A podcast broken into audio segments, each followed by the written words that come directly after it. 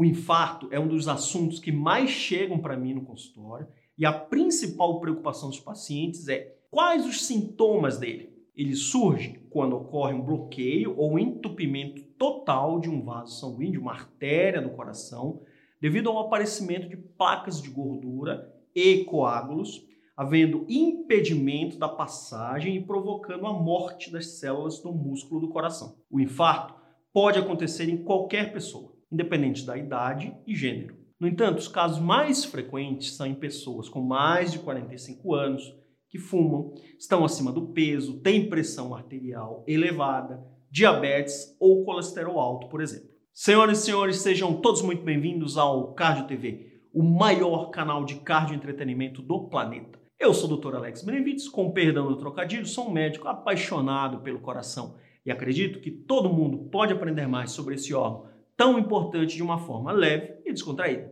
Mas você sabe como acontece um infarto? As placas de ateroma podem sofrer fissuras ou lesões. O organismo se defende dessa agressão com um acúmulo de plaquetas, gerando um coágulo, também chamado de trombo. Tanto as placas quanto os trombos podem impedir que o sangue passe naquele trecho da artéria em que há o entupimento completo do fluxo. Quando a irrigação do tecido é insuficiente, o quadro é chamado de isquemia. Já quando a irrigação é interrompida totalmente, o tecido alimentado por aquele vaso morre, consequentemente, a parte do músculo cardíaco também morre. Isso é o infarto. Quando a obstrução afeta um pequeno ramo da artéria coronária, atingindo uma área pequena e periférica do músculo cardíaco, o infarto pode ser até assintomático ou silencioso. O mais comum, porém, é que a pessoa tenha uma combinação de sintomas que surgem de repente. Primeiro costuma ser a dor no peito ou um aperto no peito,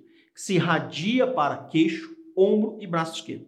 Mas as mulheres e idosos podem não ter essa manifestação tão típica assim, ou confundi-la com uma dor no estômago, azia ou dor nas costas. Quando um infarto acontece, você pode sentir alguns sintomas característicos. Então, vamos listá-los aqui para vocês: náuseas e vômitos, suor frio, falta de ar, cansaço extremo ou fraqueza, tontura, desmaio, ansiedade. Nesses casos, a atenção tem que ser redobrada e procurar o atendimento imediatamente no especialista ou no pronto-socorro é fundamental. O diagnóstico pode ser feito pelo exame de eletrocardiograma, que é simples, rápido e quase sempre pode confirmar a alteração específica no coração. Como existem alguns casos em que o infarto não é diagnosticado pelo eletro, também é comum que a equipe realize um exame de sangue para dosar as enzimas que indicam a presença de lesão cardíaca. Já o processo de recuperação depende muito do tipo de procedimento realizado e da extensão do infarto. De um modo geral, se o atendimento foi feito a tempo e a lesão foi mínima, o paciente vai voltar a ter uma vida absolutamente normal, desde que mantenha hábitos saudáveis a partir de então. Durante a recuperação, que é mais longa e complexa para quem passou por cirurgia, é necessário cumprir um período de repouso e todas as recomendações médicas. Como a doença arterial coronariana é crônica, é preciso fazer modificações no estilo de vida para evitar um novo infarto. Como seguir uma dieta saudável, fazer atividade física regularmente, parar de fumar, realizar exames periódicos e seguir todas as orientações do seu médico.